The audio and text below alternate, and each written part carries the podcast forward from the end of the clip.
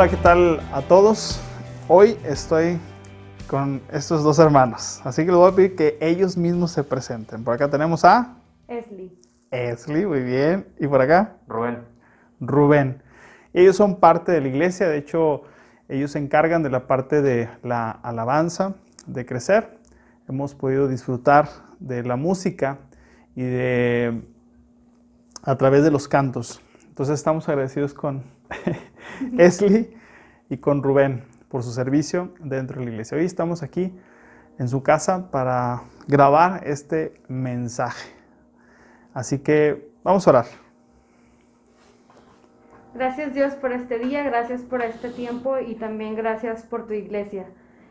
En esta noche Dios, en este tiempo entre todas nuestras actividades y todo lo que hay en nuestra mente, Señor, queremos poner en tus manos la vida de Pedro, su corazón, su mente, su espíritu, Dios. Esa, esa palabra que tú has puesto el día de hoy para compartir a tu iglesia, Señor, te pido que sea lo que cada uno de nosotros dentro de esta comunidad de amor necesitamos escuchar y debemos escuchar para poder ver reflejado en nuestras vidas, Padre, tu poder.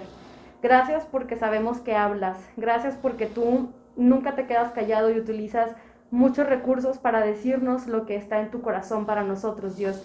Y te agradecemos porque hoy lo haces a través de nuestro pastor Pedro. Lo dejamos en tus manos, Dios, que tu Espíritu Santo sea con él y que nuestros corazones estén abiertos y con brazos amplios para recibir el mensaje tan especial que estamos seguros que tienes para nosotros como iglesia el día de hoy. Gracias por los hijos e hijas que nos ven desde sus casas y te pido que en este momento ellos puedan en su corazón y en su mente, Dios, apartar este momento tan especial e íntimo contigo y a la vez tan eh, compartido y tan amplio que es con la iglesia, Señor. En Cristo Jesús te agradecemos y te ponemos en tus manos la vida de Pedro. Amén. Amén.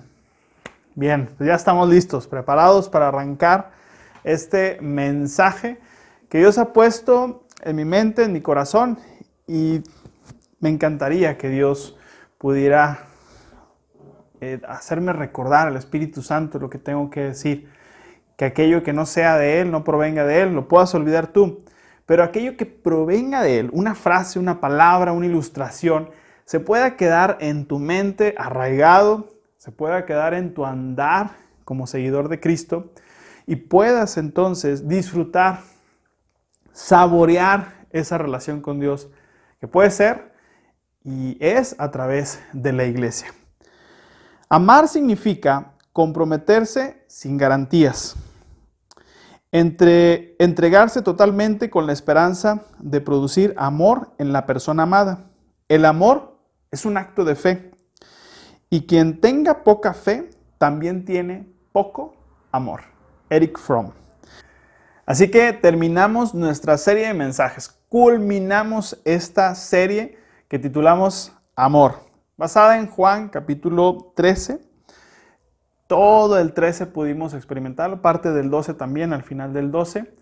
Y este es el último mensaje. Cerramos con broche de oro, con las palabras del Señor Jesús. En esta serie, en este tema de amor, voy a hablar acerca de la prueba, esa prueba de amor de la que Jesús habló para sus discípulos. Así que comienza esta historia todavía con Judas. Hemos estado hablando de este personaje que aparece en la cena, que Jesús amó completamente. A pesar de su respuesta, Jesús lo siguió amando. Jesús le lava los pies. Jesús come con él. Y fíjate lo que dice, en cuanto Judas salió del lugar, Jesús dijo, ha llegado el momento para que el Hijo del Hombre entre en su gloria. Y por causa de él, Dios será glorificado. Y dado que Dios recibe gloria, a causa de su Hijo, pronto le dará gloria al Hijo. Versículos 31 y 32. El amor de Judas era condicionado, era egoísta. La persona egoísta solo piensa en sí misma desea todo para sí misma, no pierde, no, no siente placer en dar, sino únicamente en tomar. Una persona egoísta no se ama demasiado, sino muy poco. En realidad, se llega a odiar. Así que el momento de la gloria de Jesús es esta. haciendo la voluntad del Padre. La gloria de Jesús, en la gloria de Jesús hay sufrimiento, hay momentos difíciles. Es el amor a sus enemigos lo que hace una culminación increíble. Este es un mandamiento de amar a nuestros enemigos. Es el único en todas las demás religiones. Es especial por eso, porque nadie lo puede hacer más que a través de Cristo lo podemos hacer en Él. Sigue diciendo, y voy a brincarme unos pasajes, voy a brincar al 36, 37 y 38, porque también es la respuesta de Pedro. Dice Simón Pedro le preguntó, Señor, ¿a dónde vas? Y Jesús contestó, ahora no puedes venir conmigo, pero me seguirás después. Pero ¿por qué no puedo ir ahora, Señor? Le preguntó, estoy dispuesto a morir por ti. ¿Morir por mí? Le contestó Jesús. Pedro, te digo la verdad, la verdad, la verdad es que mañana por la mañana, antes de que cante el gallo, me negarás tres veces. Así que este es el contexto del pasaje que vamos a estar meditando. Un amigo que lo traiciona, otro amigo que le promete que va a estar con él hasta la muerte. Así que no, si yo, Señor, yo me conozco, o sea, yo soy de palabra. Yo si digo una cosa, la cumplo. Y ese es el Pedro que estaba aquí diciendo, no, sí, Señor, yo hasta la muerte. Yo creo que todos los demás dijeron, sí, Señor, nosotros también estamos aquí hasta la muerte. Y Jesús les dijo, la verdad es que todos van a oír. Es que tú me vas a negar, Pedro. Pero es parte de lo que tiene que pasar. Y Jesús empezaba a preparar ese ambiente oscuro, pero que a la vez, en esos momentos de oscuro, Dios puede transformar la hora más negra de la historia en triunfo. Y podemos ver esto en este momento. De hecho, aquí Jesús está diciendo, mira, va a ser la voluntad de Dios. Ese va a ser nuestro próximo, aprovecho el anuncio, ese va a ser nuestro próximo serie de mensajes. Que se haga tu voluntad y no la mía. Así que en este momento está la cuestión muy tensa, hay estrés, hay pensamientos de quién va a ser el traidor, todos se volteaban a ver pensando en, ¿Acaso seré yo? ¿Serás tú? ¿Quién es el traidor? Sale Judas, no se dan cuenta que él es el traidor. Y Jesús les dice, mis queridos hijos, voy a estar con ustedes solo un poco más de tiempo. Y como les dije a los líderes judíos, ustedes me buscarán, pero no pueden ir a donde yo voy. Ese es el versículo 33. Primero empieza a decirles, queridos hijos, y quiero que vean el tono paternal de Jesús las palabras de Jesús de una manera paternal.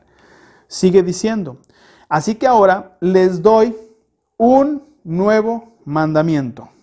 Y esta es la base de toda nuestra serie. Ámense unos a otros tal como yo los he amado. Ustedes deben de amarse unos a otros. Versículo 35. El amor que tengan unos por otros será la prueba ante el mundo de que son mis discípulos. Será la prueba para otros de que son mis discípulos. La palabra doy es la misma palabra que usa Juan en Juan capítulo 14. Les dejo un regalo, les doy un regalo, paz en la mente y en el corazón. Así que esta vez les dice, les doy un mandamiento nuevo un nuevo mandamiento. Y estaba Jesús ahí con sus discípulos. Recordemos que los discípulos estaban emocionados con este maestro, con este Mesías, y ellos pensaban en una revolución, en hacer algo diferente, en levantarse en armas contra los romanos. Eso es lo que ellos estaban pensando. Entonces cuando Jesús les dice, les quiero dar una nueva orden, un nuevo mandamiento, ellos, ah, caray, digo, cuando te dicen, hay algo nuevo, esto sí, y más si lo estaba diciendo Jesús, entonces el nuevo, yo creo que todos estaban, ok, ahora sí ponemos atención. ¿Qué es lo que nos quieres decir Jesús? ¿Cuál es ese nuevo mandamiento que tienes para con nosotros? ¿Cómo nos vamos a levantar en armas contra los romanos? ¿Cómo vamos ahora sí a destaparnos y ponernos del lado derecha e izquierda en este planteación política que vamos a tener. Ellos estaban pensando en muchas cosas. De hecho, fueron decepcionados cuando vieron en la, la cruz a su maestro, a su Mesías, porque todos tenían la idea que ese Mesías iba a liberarlos de los romanos. Pero Jesús está hablando de algo más interno. Está hablando de algo que no se puede explicar, pero que todos necesitamos, y es el perdón de pecados. Así que él cuando le dice un nuevo mandamiento, Señor, pues ¿cuál es? ¿Cuál es ese mandamiento? Tal vez como iglesia también nos gustan las cosas nuevas, y está bien, crear, formar, hacer las cosas de una mejor manera, creo que a todos nos viene bien. Pero creo que hemos perdido de vista la esencia de la iglesia. Muchos de nosotros hemos perdido el sabor de la iglesia, el porqué de la iglesia. Porque a veces nos dice nuevo y como que, ay, nuevo. Entonces, ¿dónde está lo novedoso? ¿Dónde está lo nuevo? Ahora, con este nuevo programa, con este nuevo evangelismo, con este nuevo discipulado, con esta nueva forma de hacer las cosas, uf, te va a ir súper bien. Y pensamos en los programas y pensamos en las cosas. Y en muchas de esas cosas la iglesia ha avanzado. Pero debemos de seguir con la esencia de este nuevo mandamiento. Y tal vez tú puedes decir, ¿eso es lo nuevo? Ahora que escuchas por primera vez tal vez, o lo has escuchado en otras ocasiones. Ese es el nuevo mandamiento. ¡Ah, hombre, que se amen unos a otros. No, hombre, pues ese mandamiento pues ya lo sé, ¿verdad? Que tenemos que amarnos unos a otros. De hecho, nos comportamos como niños. Cuando un niño recibe un regalo, pues le gusta en el momento, pero pasan los días y pasan los meses y lo deja a un lado. Y a veces así tratamos lo que Dios nos dice todos los días. Todos los días nuestro amado Dios nos sigue enamorando. Todos los días nuestro Padre Dios sigue diciéndonos de mil maneras que nos sigue amando a través de detalles, de tiempo. Dios sigue mostrando ese amor a nosotros. Dios sigue demostrando su amor de muchas maneras. Hay una expresión que escuché y me gustó. Muchas veces aquello que sales a buscar toda la vida, todo el tiempo está a tu lado y jamás lo notaste. Muchas veces queremos cosas nuevas, muchas veces queremos cosas que, ah, no, esto es lo novedoso, esto es lo nuevo. Pues lo tenías ahí, lo tenías aquí, lo tenías todos los días y Dios nos lo da. Dios sigue enamorándonos a través de mil maneras y quisiera parecerme a Él. A mí me falta más enamorar a mi familia. A mí me gustaría más enamorar a mi esposa y a mis hijas a través de detalles, de tiempo, hacerles saber que son sumamente importantes, como Dios me lo hace saber todos los días y me dice, te amo, a través del tiempo que me da, a través de los detalles y los regalos que yo veo alrededor, a través de una mirada, a través de un mensaje, a través de una llamada, a través de muchas maneras en que Dios nos demuestra ese amor y nos dice, eres importante. Por eso es un mandamiento nuevo. Por eso es un mandamiento diferente.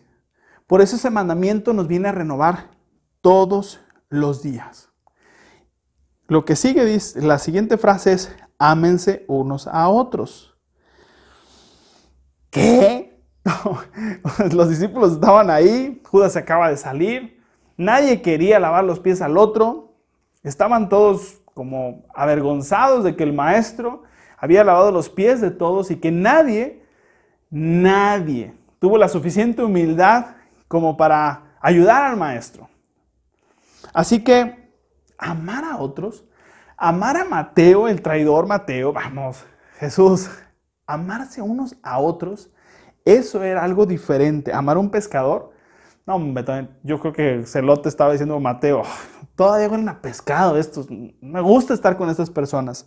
Amar al incrédulo Tomás o al Felipe, que tal vez es muy fijado y todo el tiempo está cuente y cuente las cosas. Amar a ese tipo de personas. Bueno, Jesús les dice, ese es un nuevo, mandamiento. Ámense unos a otros. ¿Te acuerdas de aquel pasaje que dice sus misericordias son nuevas cada mañana y nos dice, oh, está bien padre eso, que sus misericordias son nuevas cada mañana. Y sabes, el Señor Jesús nos dice, este nuevo mandamiento es hoy y mañana es algo nuevo también, porque todos los días es un desafío.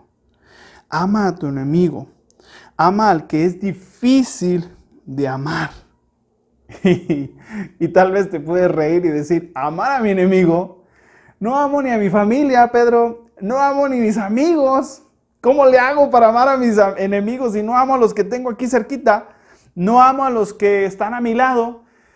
Hombre, ese es un mandamiento que está muy elevado. De hecho, muchos se preguntan esto. ¿Cómo podemos amar? Cada vez que tenían problemas, los discípulos, en hechos, al comenzar la iglesia, en discusiones, cada uno decía, acuérdense lo que dijo el Señor Jesús, que nos amemos unos a otros. Cuando amas a alguien de la iglesia que no conoces del todo, cuando amas a la familia de la fe, ¿sabes algo? Se vuelve también una familia. Y podemos apreciar y aprender a cómo amar a la familia. Porque tal vez nosotros venimos lastimados de nuestras familias y queremos amar de la misma manera en que amamos a nuestra familia. Y eso lastima también. Porque yo amo a mi papá, a mi mamá, a mi hermano, a quien sea, de unas maneras, esa es mi manera, la manera en que amo. No les gusta, pero yo los amo así.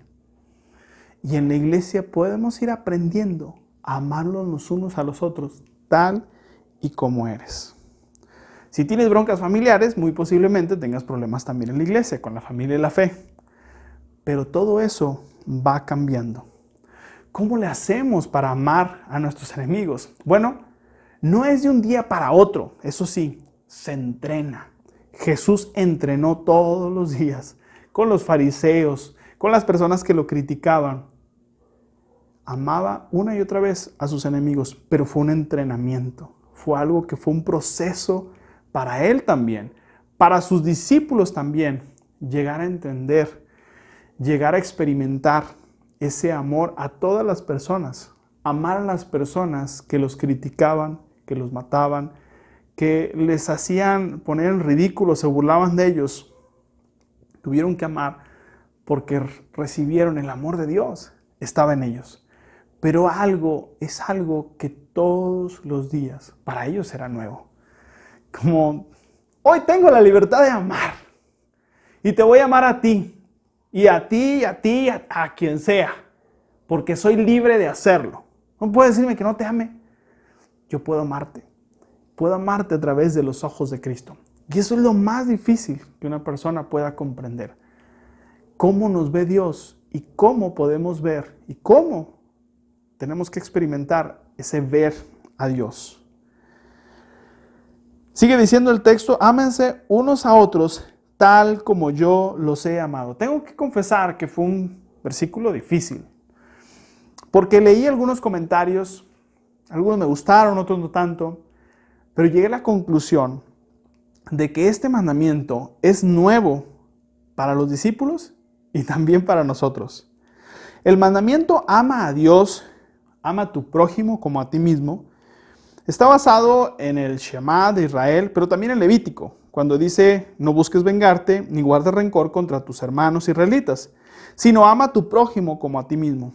Yo soy el Señor. El fariseo, por ejemplo, cuando le pregunta a Jesús, ¿y quién es mi prójimo? No es que no ame a Dios, lo amo a Dios, pero ¿quién es mi prójimo?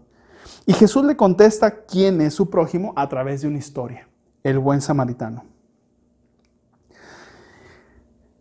Así que este fariseo atendió sus dudas y los discípulos entendían esto. El Shema, ama a Dios, ama a tu prójimo como a ti mismo. A nosotros nos cuesta trabajo entender esta parte. Amar a mi prójimo como a mí mismo y amar a Dios. ¿Y si no me amo yo? Y si yo no me amo, entonces, ¿cómo voy a amar a mi prójimo? Y si yo tengo un mal concepto de Dios, y yo amo a mi prójimo y le digo, estás re mal y lo hago porque te amo. Porque esa puede ser una excusa. Porque amamos muchas veces a través de nuestros defectos. Pero este mandamiento es nuevo. Porque el amor es a través de Cristo. Él lo dice, tal como yo los he amado. Y ahí cambió todo. Ahí las dudas de amar a Dios, ¿cómo será amar a Dios? Amar al prójimo, ¿cómo será amar al prójimo? Amarme a mí mismo, ¿cómo será eso? Es a través de Cristo que entendemos cómo es este amor. ¿Por qué vivió Jesús 33 años? Como dice la historia. ¿Por qué no vivió hasta los 30 años? Fue tentado en el desierto. Pasó la prueba más que Adán. Fue bautizado. Todo eso que pasó. Y después, al menos en Lucas capítulo 4, dice que vence a Satanás. Y después de vencer en el desierto por 40 días a Satanás, va a la sinagoga y dice, lee, lee, la, lee Isaías, al profeta Isaías, y dice, esto se ha cumplido, yo soy. Y dice que toda la revuelta lo quiso matar. ¿Por qué no se murió en ese momento? ¿Por qué tuvieron que pasar tres años? ¿Por qué no ahí se acabó? Cumplió con todo. ¿Sabes? Bautizado, este es mi hijo amado en cual me encanta verlo. Pudo vencer a Satanás diciéndole, escrito está. Ahora busca juntarse con los de aquella época y lo quieren matar. ¿Por qué no se muere ahí?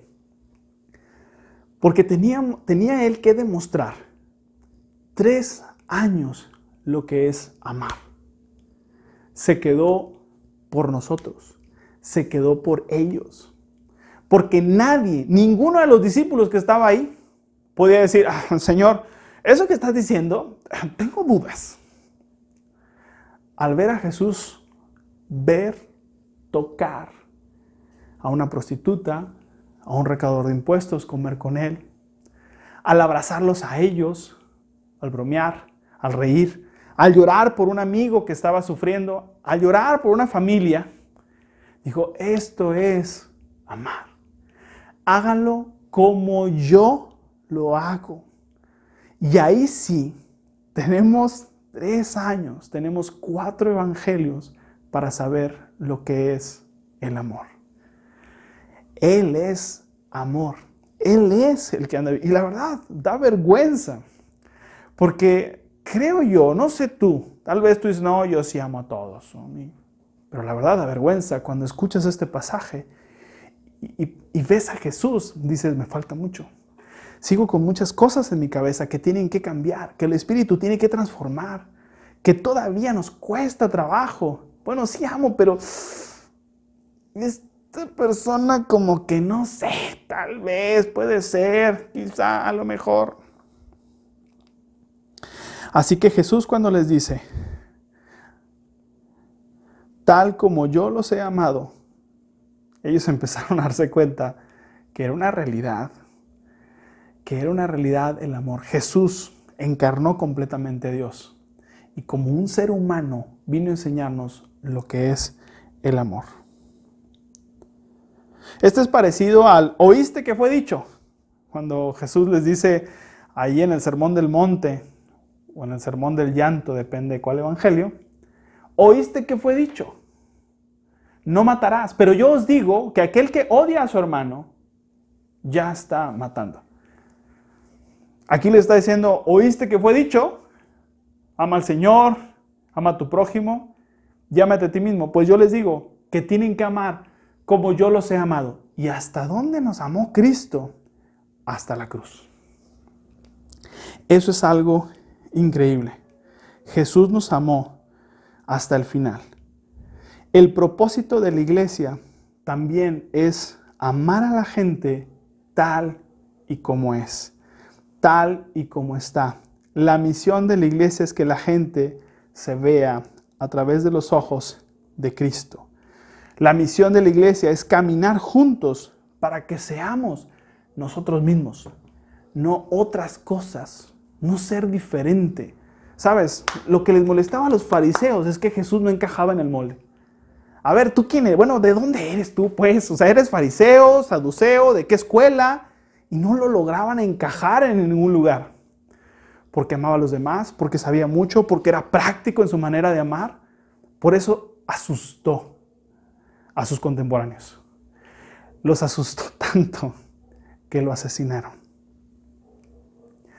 Si algo podemos decir de por qué Jesús llegó a la cruz, podemos decir que fue por amor. Y si vivió en este mundo, fue por amor. Así que, como hijos de Dios, como seguidores de Cristo, nuestro más grande propósito es amar a la gente tal y como es. Y mostrar lo que Jesucristo hizo en nuestra vida. Porque entonces ahí está la esencia y lo sabroso de ser iglesia de aceptar a las personas tal y como lo hizo Jesucristo. Quiero terminar con una historia, con la señora Ofelia del hogar Galad. Ella seguramente ya falleció. Por alguna razón yo viví ahí en el hogar Galad hace algunos años, décadas. Era un adolescente cuando estuve ahí en ese lugar. Y la señora Ofelia tenía una característica muy peculiar. Me acuerdo de ella. Había muchas ancianitas, pero me acuerdo muy bien de ella. Porque a la hora de comer, la señora Ofelia siempre pedía una Pepsi para comer. Para disfrutar sus, sus alimentos, siempre tenía que estar una Pepsi ahí, destapada y bien fría. Parece como anuncio. Pero así era la señora Ofelia. Su familia pagaba para que le tuvieran su Pepsi ahí, para que ella estuviera contenta. Uno de esos días a las cocineras se les olvidó la famosa Pepsi y no encontraban Pepsi en ninguna tienda. Ya sabían que había problema cuando la señora Ofelia no tuviera Pepsi, ya sabían que iba a haber problema. Entonces ahí entre todas se les ocurrió hacer algo. Un envase de Pepsi, lo lavaron y agarraron un refresco y lo vaciaron en la Pepsi. Y como actuaron como de manera normal todas, así como que no diga nada, no cero expresiones, solamente se lo pusieron, le pusieron la tapa, le llevaron la Pepsi a la señora Ofelia, ella la vio, le quitaron la tapa, ahí delante de ella estaba la comida. Y no sé qué pasó, les digo que parece anuncio, pero ella hizo huelga de hambre no comió ese día. Y les dijo, me quisieron engañar. Esta no es una Pepsi, esto es Coca-Cola. ¡Ah! ¡Ay, ¡Qué bárbaro! Entonces, la señora Ofelia me habló conmigo, así como gangster, me dijo, vamos a hacer un acuerdo tú y yo. Tú me pones una Pepsi aquí y yo te picho otra a ti, así que, o te, te pago una a ti. Así que, ¿cómo ves? ¿Trato hecho? Y así de, trato hecho. Así que nadie me vea, ¿no?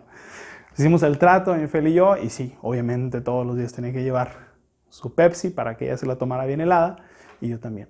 ¿Qué quiero decirte con esto? Que el envase, la marca, todo eso que tenemos, las religiones, las denominaciones, todo eso puede ser increíble. Pero si el sabor y la esencia de tu vida, que es el amor, no está en tu vida, algo tenemos que hacer porque esa es la esencia y la columna del cristianismo. No son las doctrinas, ¿eh? porque no, no, la sana doctrina, que no sé qué. Pues el Señor Jesús enseñó sana doctrina, pero a través de su vida. Y con una premisa bien importante, el amor a los demás. Así que por más que hagas circo, maroma, teatro y todo ese rollo, y los conceptos que tengas, y los prejuicios que tengas, y la marca que tengas, y el eslogan que tengas, sin la esencia del amor a las personas tal y como son, seguiremos buscando entonces obedecer a Cristo en este mandamiento todos los días. Oramos. Es un buen reto. Amar. Amar a las personas y perdonarlas. Padre, gracias porque enviaste a tu Jesucristo. La verdad es que teníamos una visión cegada de ti a través de los conceptos que se van adquiriendo a través del tiempo, a través de la familia, a través de pues, la televisión, yo no sé, tantas cosas. Pero gracias porque tu Hijo Jesucristo fue una persona que amó a las personas. Gracias porque Él nos vino a enseñar a cómo hacerlo y hacerlo como un ser humano, no como Dios. Gracias porque a pesar de que suena sencillo, este nuevo mandamiento es mucho más complicado. Así que humildemente venimos delante de ti, porque es difícil amar a la gente tal y como es. Queremos controlar, manipular, que las personas reaccionen y respondan tal y como nosotros queremos. Pero hoy queremos amar a esa gente como tú las amas. Querer lo mejor para esas personas. Querer lo mejor también para nosotros. Al vernos a través de tus ojos encontramos esa gracia increíble que nos llena y nos da esa libertad de amor. Y no hay más cosa más peligrosa, ni arma más peligrosa que el amor. Gracias por morir en la cruz por amor. Gracias por vivir con nosotros en amor. Gracias por estar con nosotros en amor.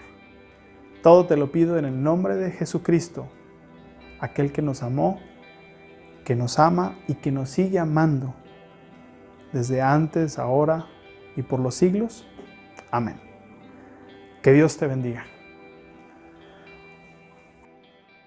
Queremos compartir con ustedes un canto que estoy segura que quizá recuerden de cuando nos juntábamos presencialmente y los queremos invitar, como siempre que tenemos este tiempo de alabanza, a que ustedes puedan cantar en sus casas y alabar a Dios a través de la música y esta música tan especial que fue creada para Él.